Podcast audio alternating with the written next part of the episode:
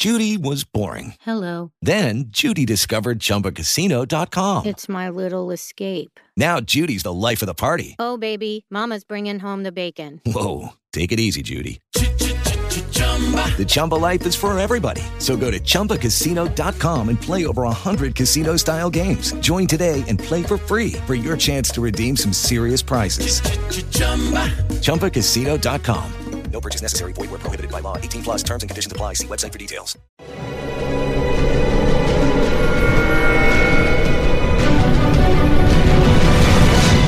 Yo documental.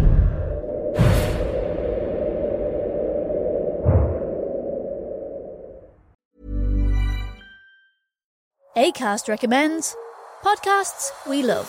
I'm Sheila Shoiga, the host of Ready to Be Real, which features thought leaders like Dr. Joe Vitale and Nejwa Zabian, along with those who have extraordinary stories to tell. And I also speak to experts on topics as varied as sleep, relationships, aging, folklore, grief, sex, and spirituality. So, for honest and compelling conversations, new episodes of Ready to Be Real release every week, wherever you get your podcasts. ACAST is home to the world's best podcasts, including the critically acclaimed West Cork and the one you're listening to right now.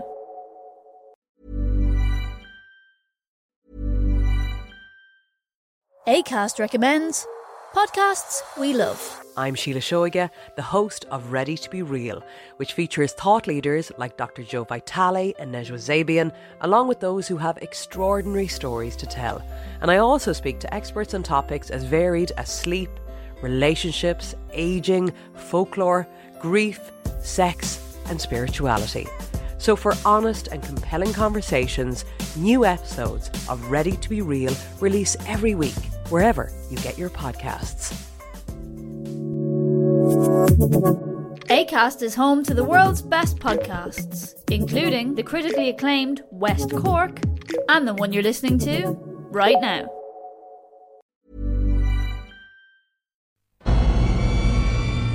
Era conocido como el ángel de la muerte. Quería mejorar la imagen de la raza aria. La idea era que yo debía ir allí e intentar encontrar a Mengele. Temía ser detenido. Hay imágenes de Mengele en todas partes. Decían, ese no es Mengele, mienten. Ellos lo negaron. Muchos creyeron que podía haber fingido su muerte. Y todavía hay gente que cree que sigue vivo.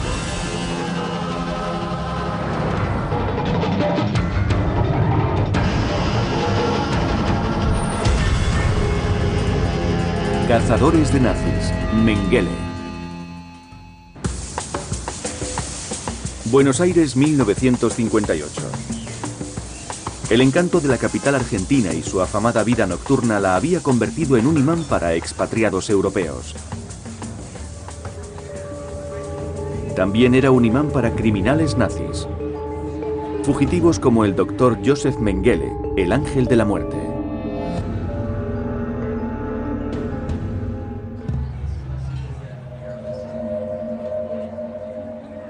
Le gustaba Buenos Aires y había una numerosa comunidad alemana. Algunos eran nazis. Tenía dinero. Era un hombre mundano y sin duda había hecho buenos contactos.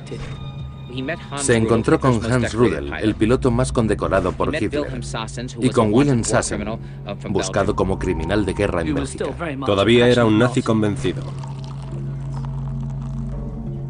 No llevaba una vida de fugitivo, al contrario, era bastante lujosa. En 1958, el ángel de la muerte, el hombre más buscado del mundo, aparecía en la guía telefónica de Argentina.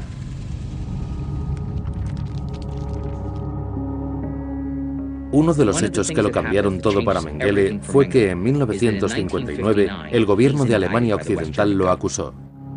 A este médico de Auschwitz-Birkenau se le buscaba por asesinato masivo y por realizar experimentos médicos crueles e incalificables con niños menores de 5 años. Alemania solicitaba a Argentina la repatriación de Mengele para que se enfrentase a la justicia.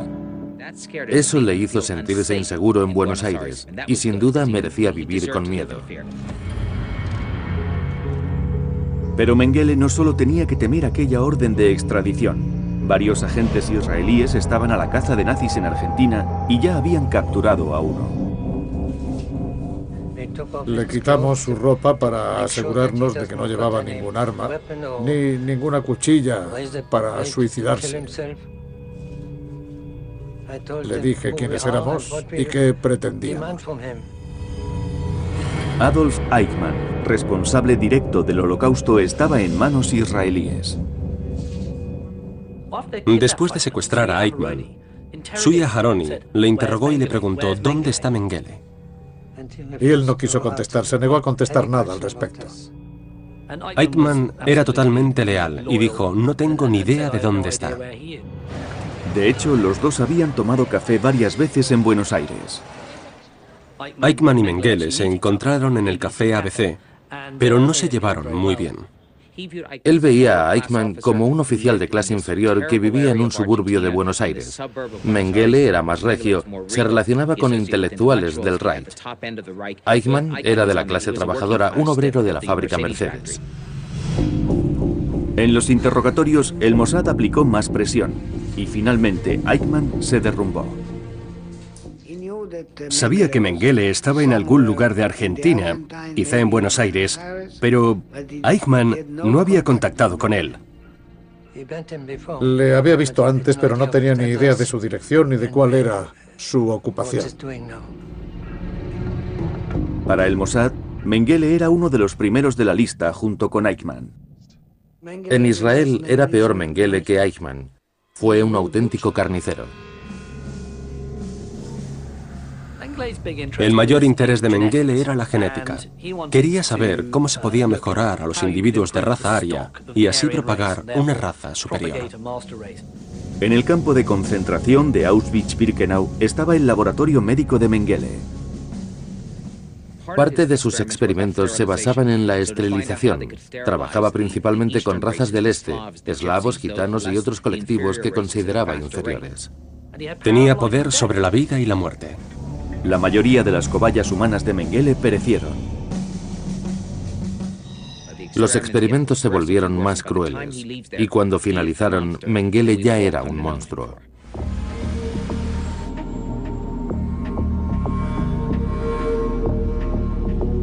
Tres días después del secuestro de Eichmann, el agente Eitan se reúne con Iser Harel. El jefe del Mossad tiene buenas noticias. Iser Harel encontró la dirección de Mengele en Buenos Aires. Iser Harel era muy inteligente. Aseguró que podía coger a Mengele. El jefe del Mossad quería organizar un asalto de comandos en su dirección. Quería crear una segunda operación cuando la primera aún no había acabado. Y eso es terrible. Si estás involucrado en dos acciones al mismo tiempo, multiplicas en gran medida el riesgo de fallar. De modo que yo sugerí que no lo hicieran. Pero Jarel no quería perder la que podía ser su única oportunidad para capturar al doctor y dio órdenes a sus agentes.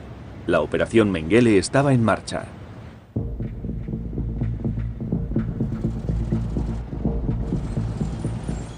Los israelíes fueron a buscarle a Buenos Aires, mientras Eichmann permanecía cautivo en una casa segura.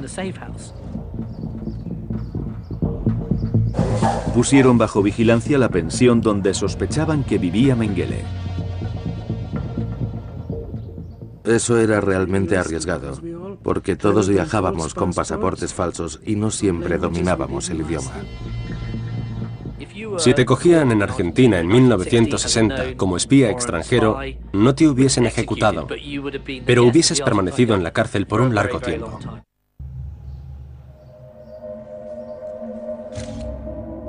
Los agentes del Mossad habían rastreado al criminal de guerra nazi Josef Mengele hasta su escondite en Buenos Aires. Enviamos a varias personas para que examinasen aquel apartamento. E hicieron preguntas evidentes.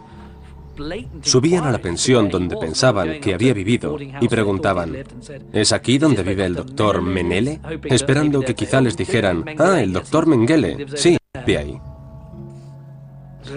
Sin duda, el riesgo estaba en la comunidad alemana de Buenos Aires.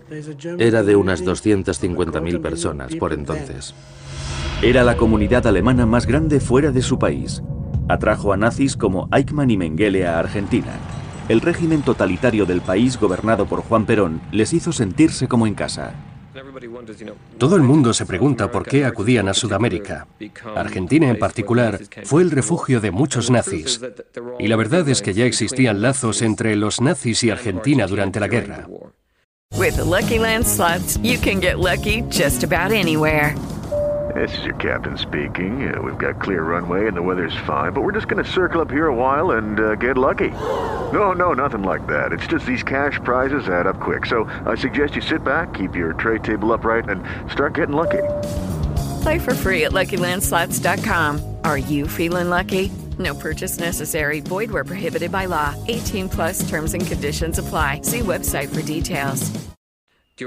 Durante la guerra, Perón y el gobierno argentino tuvieron acuerdos secretos con el servicio de espionaje de Himmler. Y la acogida de los nazis fue la continuidad natural del papel de Argentina durante la guerra.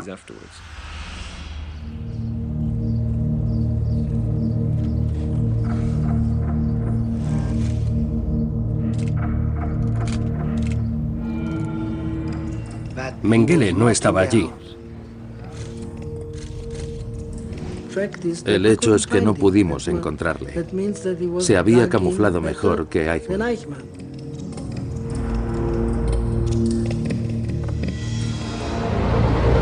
Sin ninguna pista del médico nazi, Harel decidió regresar a Israel solamente con Eichmann. Me temo que en esa etapa el Mossad iba tras una pista errónea. Hacía ya mucho que Mengele se había marchado. Mengele se trasladó a Paraguay, pero no huía, fue casualidad. Por eso no estaba en Buenos Aires. En diciembre de 1961, un tribunal israelí condenó a Adolf Eichmann y este fue ahorcado por sus crímenes.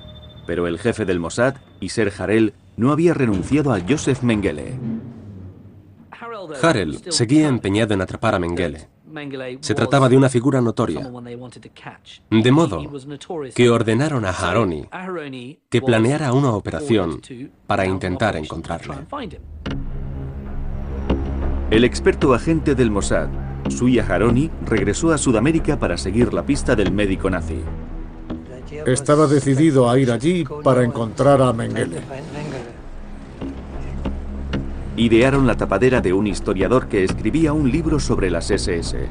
Sui y sus agentes recorrieron Argentina, Uruguay, Bolivia y Chile. Cierta información señalaba hacia Paraguay, pero cuando llegamos allí, él ya se había ido.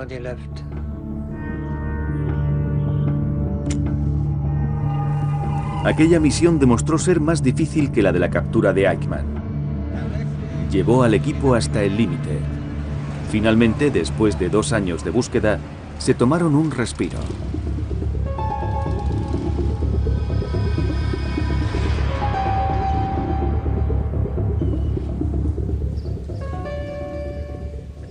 Habían cogido a ese criminal de guerra en Bélgica. Era un exoficial de las SS holandés llamado Willem Sasson. Sasson era un antiguo amigo de Mengele. Le dijeron, te acusaremos de crímenes de guerra si no nos das algo mejor. Y él dijo, os daré a Mengele. Sasson estaba muy bien introducido en la red y sugirió que Mengele podía esconderse en Brasil. Así que Aharoni y su equipo fueron allí. Nos dijo que podría estar escondiéndose en una casa cerca de Sao Paulo. Pero identificar a un fugitivo nazi no era fácil. Se cambió el nombre en más de una ocasión. Evidentemente trataba de pasar inadvertido. Una de sus características distintivas era un hueco entre los dientes y él estaba nervioso porque sabía que eso le podía delatar. Se dejó crecer un espeso bigote que le cubría los dientes superiores tratando de ocultar el hueco. El equipo redujo su búsqueda a un rancho a las afueras de la ciudad. En este momento el agente Rafi Eitan se unió a Aharoni. Era el hombre que había dirigido la misión de Eichmann. Estábamos buscando a Mengele en una granja a unos 50 kilómetros de Sao Paulo.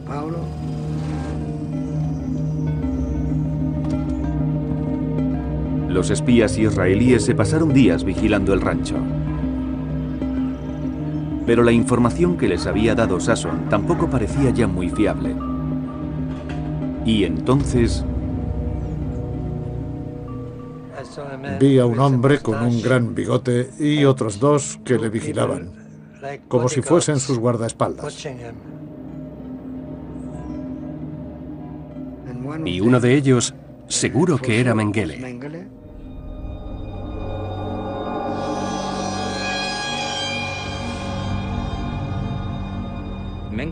Mengele fue enviado a Auschwitz en mayo de 1943, solo dos meses después de que cumpliera 32 años.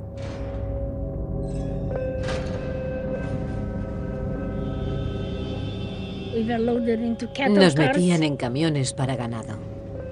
La gente rezaba y muchos lloraban.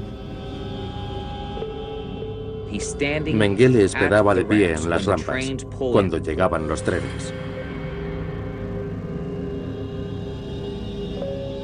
Quería estar allí para seleccionar a la gente a la derecha o a la izquierda, los que iban a vivir y los que iban a morir. Los más fuertes eran elegidos para trabajar como esclavos. Los niños, los ancianos y los débiles eran enviados a las cámaras de gas. Y todos sabían que ya no había escapatoria. Lo que más interesaba a Mengele para sus experimentos eran los gemelos. Uno de los métodos más efectivos de estudiar los genes era hacer pruebas en gemelos idénticos. En uno hacía los experimentos, en el otro no. Así podía medir los cambios con exactitud. Les inyectaba pigmentos en los ojos. Usaba a los gemelos para tratar de desvelar secretos del organismo y el nacimiento. A veces les disparaba en la nuca para luego diseccionar sus cuerpos y analizarlos. Era como una especie de cirujano asesino. Y también era despiadado. Mi madre nos cogió de la mano, a mí y a... Pensaba que siempre que pudiera tenernos cogidas, podría protegernos. Yo, en mi curiosidad infantil, miraba alrededor, tratando de imaginarme qué diablos era ese lugar. Y me di cuenta que mi padre y mis hermanos mayores habían desaparecido entre la multitud. Un nazi iba corriendo y gritando en alemán, Gemelos, gemelos. Nosotras llevábamos, como siempre, los vestidos iguales. En esa ocasión eran de color borgoña. Le preguntó a mi madre si éramos gemelas y mi madre no supo qué decir. Preguntó primero si eso era bueno. El nazi asintió con la cabeza y mi madre dijo que sí. Recuerdo el momento en que miré hacia atrás y la vi alargar los brazos con desesperación mientras los nazis la apartaban de nosotras. Nunca pude decirle adiós.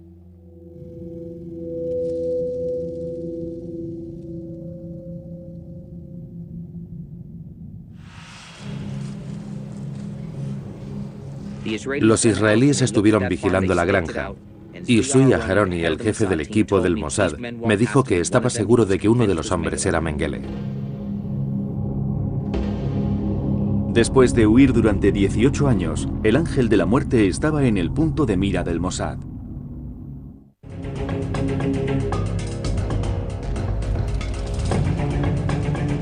Los agentes del Mossad creían tener rodeado al criminal nazi más famoso del mundo. Estoy seguro de que vimos a Mengele. De momento la misión del equipo quedó limitada a la vigilancia. Regresaron a Israel para planear el siguiente movimiento. El agente Sui Haroni informó al jefe del Mossad, Iser Harel. Harel no estaba tan convencido como sus agentes, pero Aharoni dijo que sabía que ese hombre era Mengele y que eso debía ser suficiente. Harel le respondió, estamos en 1961, han pasado 16 años desde el final de la guerra y le has identificado por una foto de 1938. Necesito más pruebas. Harel canceló las operaciones. Tenemos más cosas que hacer y hay bastantes problemas en casa. Nasser, el presidente de Egipto, trabajaba con científicos alemanes y acababa de lanzar varios cohetes capaces de alcanzar Israel. Y Sar Harel se pasó todo un año tratando de acabar con esos científicos. La operación Mengele es archivada. La unidad de la caza de nazis del Mossad es discretamente desmantelada. Y Mengele vivió. Pero el médico nazi ya no disfrutaba de la buena vida. Después de 1959, cuando tuvo que huir de Argentina, debido a la petición de extradición, su vida sufrió un declive. Mengele estaba muy nervioso, casi paranoico. Pensaba que iban a cogerle. Joseph Mengele no sabía que el Mossad había abandonado su búsqueda. Le aterrorizaba que le secuestraran como a Adolf Eichmann y que le ahorcaran por sus crímenes. Terminó en una pequeña granja, en una zona salvaje de Brasil. En una de las granjas en las que vivió, construyó una torre de observación y la utilizaba para vigilar las áreas y kilómetros circundantes. Era una posición muy dominante y también tenía una jauría de perros entrenados. Estaba verdaderamente obsesionado con el asunto. Puede que Israel abandonara su búsqueda, pero en Alemania Occidental, los fiscales continuaban instruyendo el caso contra Mengele. Había un partidario muy leal con la familia de Mengele llamado Sedelmayer. Los fiscales sospechaban que Hans Sedelmayer había proporcionado apoyo a Mengele desde que huyó de Europa. Un juez que entonces dirigía la oficina de investigación de Mengele decidió seguir adelante y llamó a Hans Sedelmayer. Le preguntó bajo juramento si había ayudado a Mengele o a su familia y si le mandaba dinero. Sedelmayer mintió descaradamente. Dijo que nunca le había visto, que no sabía nada de él y que posiblemente estaba muerto. No le había enviado ni un céntimo y los fiscales le creyeron.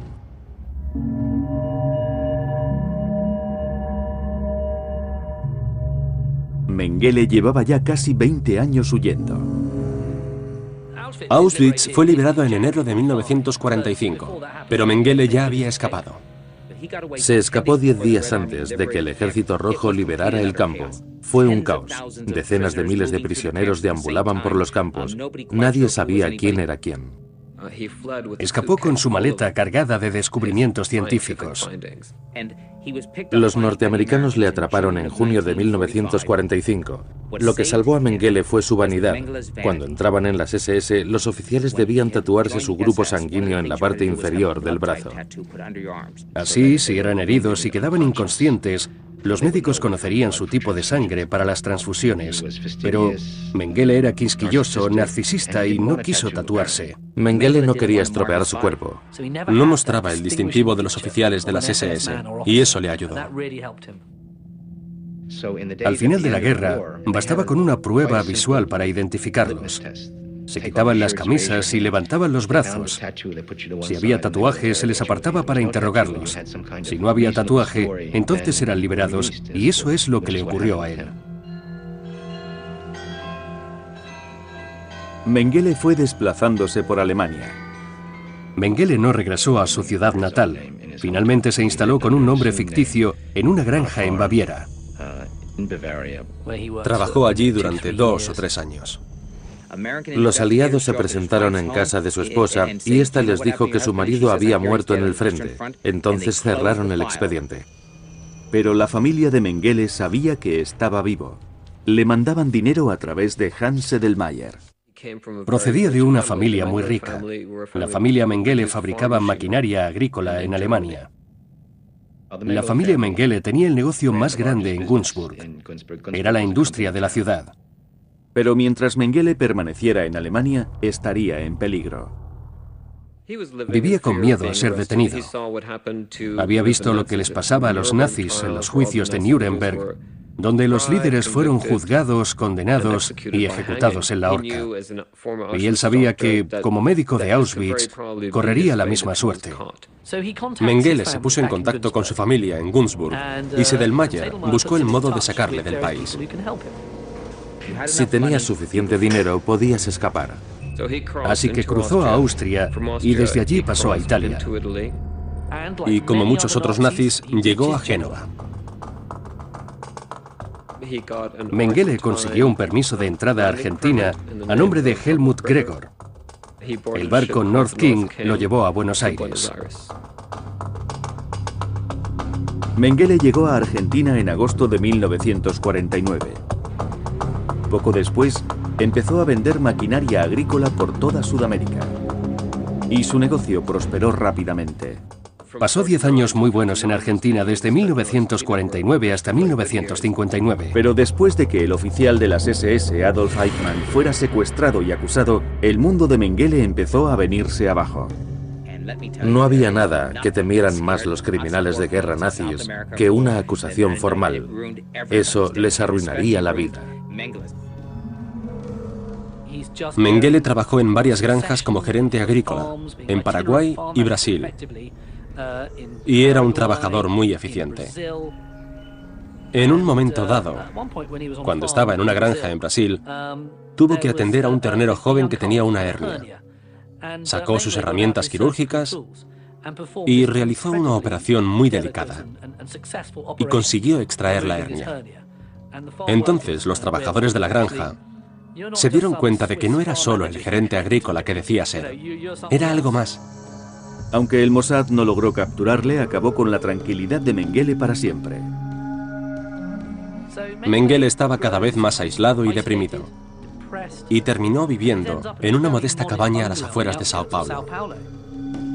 A medida que la suerte de Mengele menguaba, su leyenda iba en aumento. A finales de los 60 y principios de los 70, la reputación de Mengele creció de un modo desproporcionado.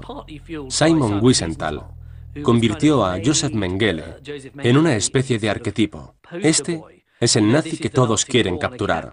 Este es el malvado. Es el ángel de la muerte. Algunas personas como Simon Wiesenthal o los Klarsfeld en París eran los que mantenían vivo el fuego. Okay, round two. Name something that's not boring. laundry? Ooh, a book club. Computer solitaire, huh? Ah, oh, sorry. We were looking for Chumba Casino. That's right. ChumbaCasino.com has over 100 casino style games. Join today and play for free for your chance to redeem some serious prizes. ChumbaCasino.com. No purchase necessary. Full prohibited by law. 18 plus terms and conditions apply. See website for details. With the Lucky Land slots, you can get lucky just about anywhere. This is your captain speaking. Uh, we've got clear runway and the weather's fine, but we're just going to circle up here a while and uh, get lucky. No, no, nothing like that. It's just these cash prizes add up quick. So I suggest you sit back, keep your tray table upright, and start getting lucky. Play for free at LuckyLandSlots.com. Are you feeling lucky? No purchase necessary. Void where prohibited by law. 18 plus terms and conditions apply. See website for details. Nos enteramos de que Mengele estaba viviendo en Paraguay y se lo hice saber al ministro de Justicia porque quería obtener información sobre la suerte que iba a correr Mengele. Los Klarsfeld trataron de buscarle, pero ya era demasiado tarde. Mucha gente estaba convencida de que Mengele seguía en Paraguay durante los 60 y principios de los 70, aunque este ya había abandonado el país.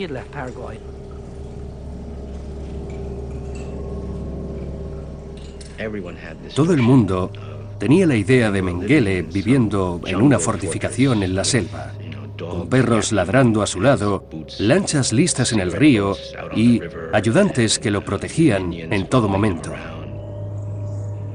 Tenemos la idea de Mengele en la película Los niños del Brasil, con su traje blanco, el poderoso nazi escondido en la selva, todo un mito. Nos creíamos las películas de Hollywood. Pero Mengele vivió una vida bastante miserable. Tenía la horrible costumbre de chuparse las puntas del bigote. Y se lo chupaba tanto que terminaba formando una bola de pelo. Su naturaleza paranoide empeoraba. No era un nazi escondido en la selva con una hacienda enorme. Era un hombre insignificante con una bola de pelo. Habían pasado 40 años desde la caída del Tercer Reich. Pero Joseph Mengele, médico del campo de concentración de Auschwitz-Birkenau, seguía huido. A Mengele se le ve por todas partes. Dicen que está en el sur de España, en una isla de Grecia, en una gran fábrica de la selva paraguaya. En todas partes, menos en la Luna. Pero nadie iba realmente en su búsqueda. Si el gobierno alemán hubiera realizado un esfuerzo serio para encontrar a esos criminales, habría sido extremadamente fácil localizarles y detenerles. Mengele se comunicaba con su familia y recibía dinero de ellos. Solo tenían que vigilar el correo, pero no lo hicieron. Confié en que los gobiernos del mundo harían lo correcto, hasta que me di cuenta de que les encubrían. En 1985, en el 40 aniversario de la liberación de Auschwitz-Birkenau, Eva Kor acudió con un grupo de supervivientes al campo de concentración en el que los encerraron de niños. Desde Auschwitz viajan a Jerusalén donde tiene lugar un juicio simulado de tres días al doctor Mengele. 106 víctimas se ponen en fila para testificar.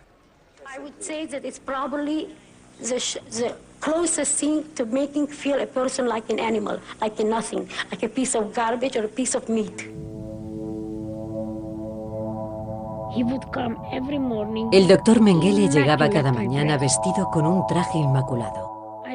Recuerdo perfectamente sus brillantes botas negras. Iba con su abrigo blanco, era atractivo, llevaba uniforme, su aspecto le confería mucho poder. Me inyectó alguna sustancia que hizo que me pusiera muy enferma. Les infectaba deliberadamente para ver cuánto tiempo persistía en unos y en otros. Tuve una fiebre muy alta. Mis brazos y piernas se hincharon casi el doble de su tamaño y estaban llenos de rojeces. Era doloroso, muy doloroso. El deseo de Mengele de crear una raza dominante aria le llevó a practicar experimentos atroces a más de 3.000 gemelos. Solo sobrevivieron 200.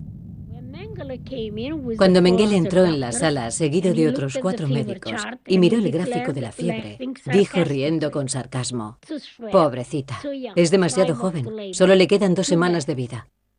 Es todo lo que entendí, porque hablaban en alemán. Contra todo pronóstico, Eva y su hermana Miriam sobrevivieron para ver la liberación de Auschwitz por el Ejército Rojo. El resto de su familia pereció. A mí me pareció una pesadilla. Parecía que si cerrabas los ojos y volvías a abrirlos, toda esa pesadilla desaparecería. Pero no fue así. La pesadilla no desapareció. En 1985 las campañas de Eva Kor y otros coinciden con la voluntad política. La presión aumenta sobre el gobierno alemán, norteamericano e israelí debido a ese juicio simulado y se ofrecen recompensas millonarias por Mengele. Agentes de la seguridad de los tres países se reunieron para coordinar sus esfuerzos. Alemania fue el país anfitrión y había varios agentes de Israel y los US Marshals. Todos estaban por allí. Días después, el equipo internacional decidió actuar ante una información prometedora. El intermediario de Mengele, Hans Edelmayer, le contó a un amigo en un restaurante que había estado ayudando a Mengele durante años. El amigo alertó a las autoridades de inmediato. Y el fiscal jefe de Frankfurt emitió una orden de registro en la casa de Sedelmayer.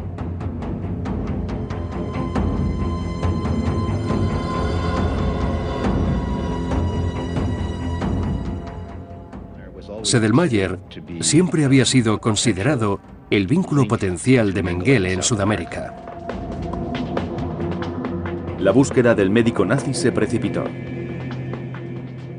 El 1 de mayo de 1985, los agentes especiales alemanes entraron por sorpresa en la casa del intermediario de Mengele, Hans Sedelmayer. No podían comunicárselo a la policía local porque quizás hubiese un informador de la familia Mengele.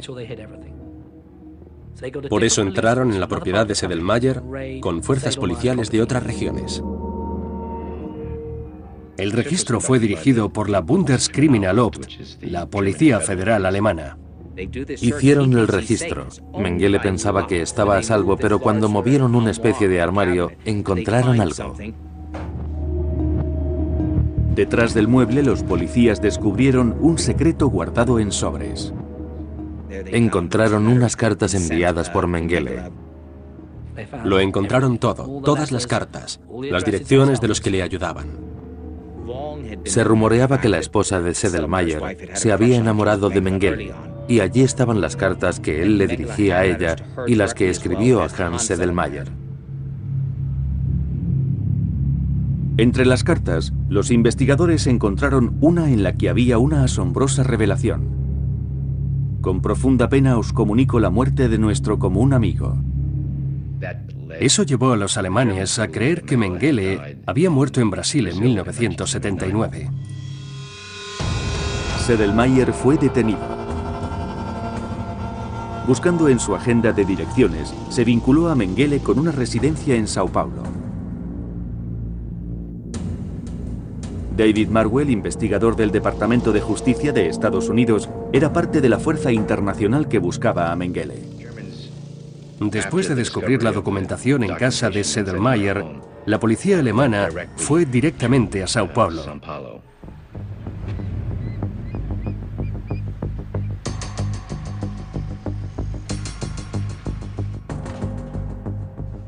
También se les unió la policía brasileña. Romeo Tuma era el capitán que dirigía la investigación para la Policía Federal. Él recibía el material de los alemanes. Tuma averiguó rápidamente quién vivía en la dirección de Sao Paulo. Una familia alemana, los Bossert.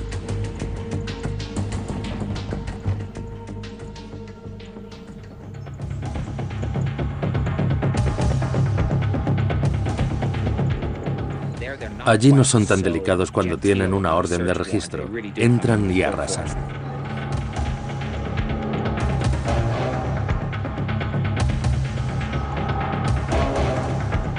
La policía preguntó a los Bossert sobre su supuesto vínculo con Mengele. No quisieron revelar nada, dijeron no conocemos a Mengele.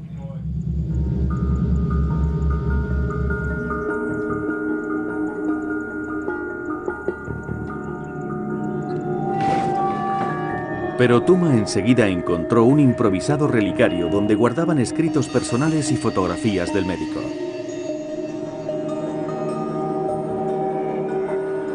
La verdad sobre este misterio tan perdurable era finalmente desvelada. Y se rindieron. La familia había refugiado a Mengele los cuatro últimos años de su vida. Luego confiesan dónde murió y dónde lo enterraron.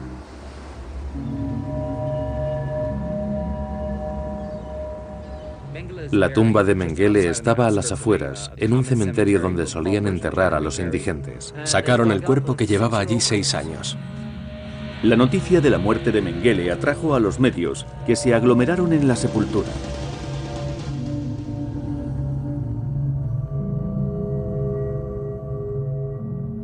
Expusieron el cráneo de Mengele para que lo viera todo el mundo, y las cámaras no dejaban de fotografiarlo. Pero quedaban algunas preguntas. Muchos creían que Mengele podía haber simulado su muerte perfectamente, ya que tenía conocimientos médicos y varios motivos para fingirla.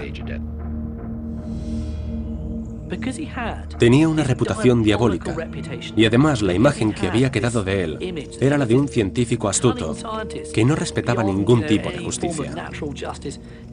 Pero muchos temían aún su astucia.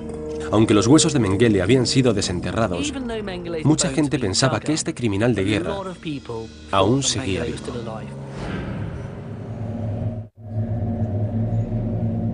Un destacamento internacional formado por Alemania, Brasil, Israel y Estados Unidos creyó que habían encontrado a Joseph Mengele. Pero los científicos forenses debían demostrar que el cuerpo exhumado era realmente el del médico nazi. Reunieron a un equipo de paleontólogos, radiólogos y expertos dentales. Eran profesionales muy experimentados. Los israelíes enviaron al paleontólogo jefe de las Fuerzas Armadas. Los expertos forenses se proponían comparar los datos que recogieron de los familiares vivos de Mengele con las pruebas que pudieran extraer de los restos del esqueleto. Compararon el cráneo con una fotografía de la cabeza de Mengele, colocando una imagen sobre la otra. Fue inquietante, pero muy convincente como prueba. Pasamos mucho tiempo examinando los huesos que encontraron en la sepultura y estoy totalmente convencido que aquellos huesos eran los de Joseph Mengele. Pero a pesar de todo hubo que esperar la llegada de una nueva tecnología forense. Quedaban muchos resquicios y los más escépticos pensaban que tal vez Mengele seguía vivo. A principios de los 90 se tomaron pruebas genéticas para demostrar a la gente que aquellos eran realmente los huesos de Joseph Mengele. Se recurrió a los mayores avances científicos para el caso Mengele. Los huesos se enviaron desde Brasil a un laboratorio de Inglaterra. Allí fueron molidos para poder recoger una diminuta porción de ADN, lo suficiente para ser analizado. Los resultados fueron concluyentes. Aquellos eran los huesos de Joseph Mengele. Allí estaba muerto.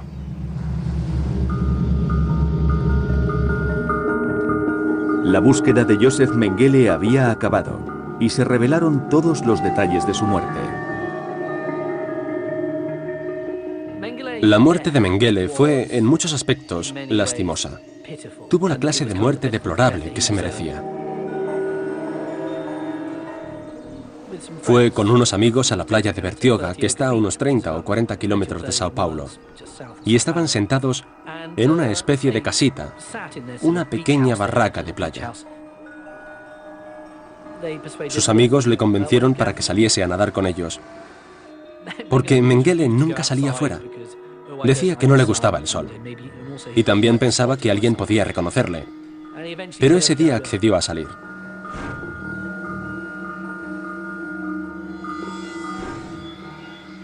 La corriente es muy fuerte en esa zona. Y aquel día, Mengele se alejó nadando de la playa, más de lo que hubiera debido.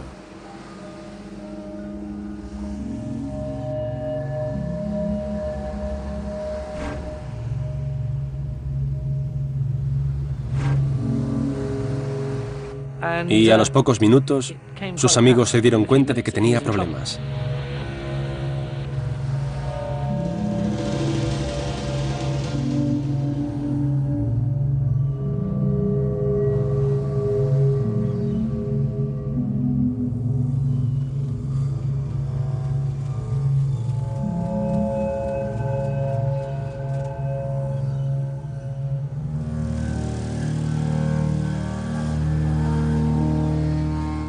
Intentaron revivirle, pero había sufrido un infarto. Y si tienes un infarto mientras estás nadando, las consecuencias no son buenas.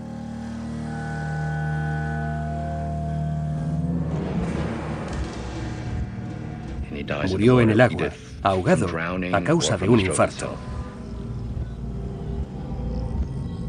Después de su muerte se habló de la posibilidad de incinerarlo, pero no encontraron a nadie de su familia para que lo aprobara.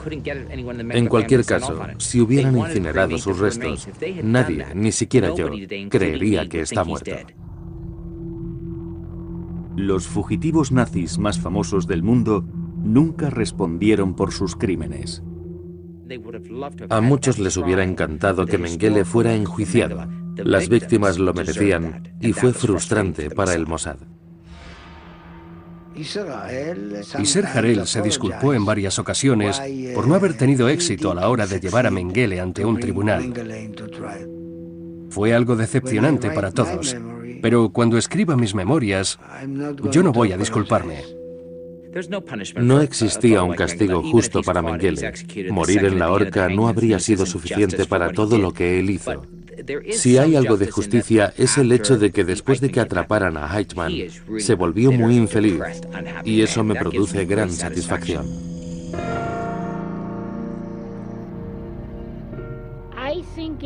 La verdad es que en muchos aspectos me dan pena las personas como Joseph Mengele, porque tenían una idea tergiversada de lo que está bien y de lo que está mal. En realidad, no creo que los torturadores escaparan impunemente.